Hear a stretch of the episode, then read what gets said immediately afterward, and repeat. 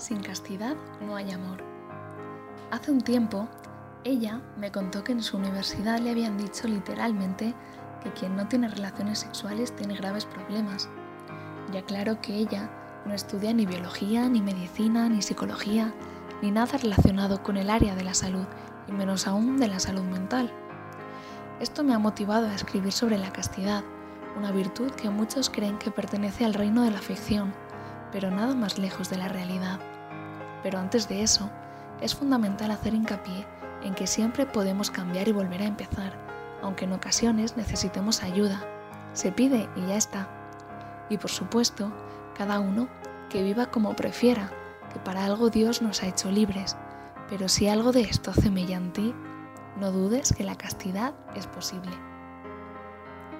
Cuando alguien aspira en un noviazgo al amor, aspira a buscar siempre el bien de la persona amada, que es el fin del amor, por lo que rechaza usarla como un medio para lograr otros fines propios como el placer, la seguridad afectiva o un remedio a la soledad, aun cuando estos fines sean aceptados por ambos. Pero ¿cuál es la realidad? Que muchos noviazgos se rompen porque ya no es lo que era, ya no siento lo mismo, ya me he aburrido en la cama, me interesa más otro u otra, y otros tópicos similares que nos indican claramente que ahí nunca ha habido amor solo egoísmo, es decir, amor propio. Amor a lo que el otro te hacía sentir, gozar y disfrutar a ti. Amor a sentirse enamorado, especial, importante, a gusto. Pero el fin no era el otro, era eso que el otro provocaba en ti. En caso contrario, cuando desapareció eso, no se habría terminado todo sin más. ¿Qué pasa cuando hay sexo en el noviazgo?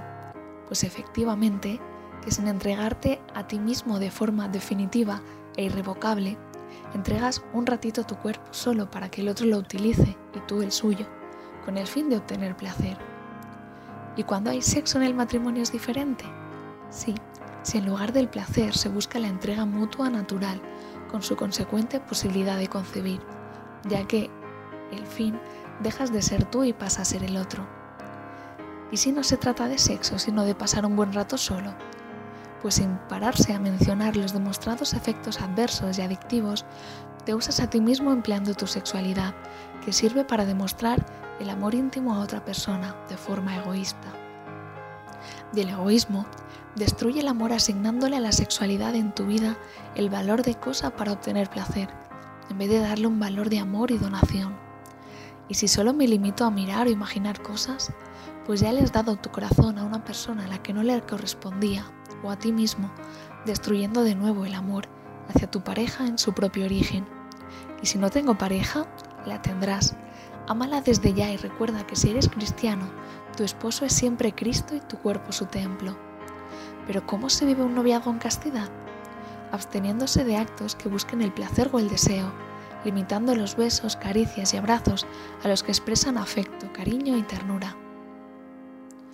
Muchísimas veces, en la vida, uno desconoce o no le da casi importancia a las enseñanzas de la Iglesia Católica y para recapacitar necesita un choque directo contra el muro, es decir, necesita vivir las nefastas consecuencias del pecado en la propia carne, como le pasó al hijo pródigo del Evangelio.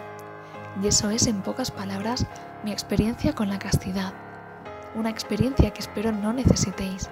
Por eso, luchad por vuestra castidad y la de vuestra pareja, pidiendo ayuda si es necesario y acudiendo constantemente a Él, fuente de todo amor.